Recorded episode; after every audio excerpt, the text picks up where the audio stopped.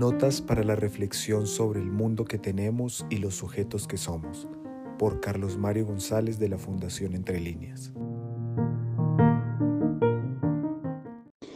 Ahora me quiero ocupar someramente de la segunda fuente de constitución de la cultura occidental, el judaísmo.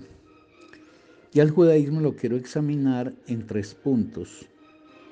Primero, cuáles son los textos sobre los cuales finca su propia narrativa el pueblo judío, cuáles son los textos que le sirven de fundamento para la leyenda de sí mismo que el pueblo judío tiene y que es con la cual se presenta con una identidad propia ante el mundo. En segundo lugar, cuáles son los hechos históricos que narra el pueblo judío que le acaecieron y que dieron lugar pues a su constitución como una comunidad particular, incluso signada con ese carácter de ser el pueblo elegido de Dios, tal como se nombran a sí mismos. Y en tercer lugar, ¿cuál es la moral? ¿Cuáles son los mandamientos? ¿Cuáles son los mandatos fundamentales que constituyeron la moral judía? Buena parte de la cual es heredada por el cristianismo. Los textos de los judíos, los textos sobre los cuales el pueblo judío fundamenta su narrativa propia. Esos textos son fundamentalmente tres. Son la Torá, el Talmud y la Cábala o la Kabbalah. El texto clave, el texto supremo, el texto sagrado por excelencia del pueblo judío es la Torá. La Torá es el texto que se supone que Dios le dictó a Moisés y que Moisés transcribe a la escritura para constituir eso que en el cristianismo se conoce como el Antiguo Testamento, que, eh, pero que para los judíos es la Torá texto sagrado pues por excelencia, como digo. Es el texto que contiene la ley, la enseñanza, la instrucción y configura el patrimonio que le da lugar a la identidad judía. La Torah está constituida por cinco libros, que se conoce también como el Pentateuco.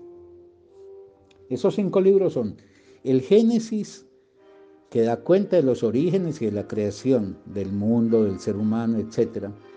El Éxodo, que refiere la salida, la fuga, el escape que bajo la dirección de Moisés hace el pueblo judío de la esclavitud a que había estado sometido por los egipcios y que lo llevará a transitar, según narran ellos mismos, 40 años por el desierto hasta recalar en la tierra prometida en Canaán.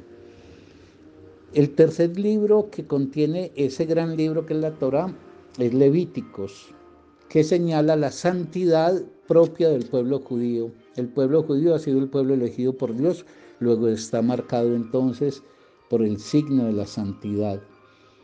Números es el cuarto libro y es un texto en el que se señala la taxativa advertencia de Dios a ese pueblo elegido, a su pueblo, para que evite cualquier tentación que lo conduzca al culto a ídolos paganos.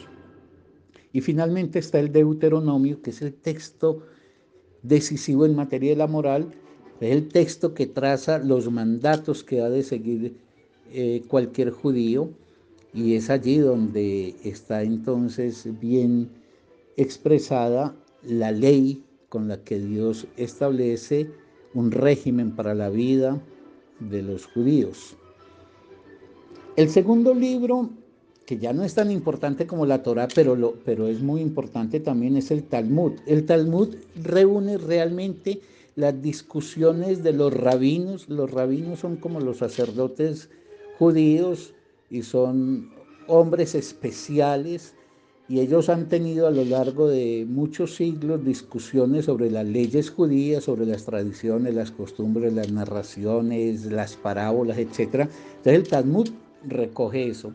Y finalmente está la Cábala o la Cabala, que es un texto que se configura a partir del siglo XII de nuestra era y atañe a formas de interpretación mística y alegórica del Antiguo Testamento. Es un pensamiento esotérico, eh, supone un saber oculto acerca de Dios y del mundo presente en la Torá y esa suposición de significados ocultos y descifrables en la Torah, esos sentidos recónditos, son aquellos que se ocuparía la cábala de precisamente descifrar. Esos son los tres textos del judaísmo.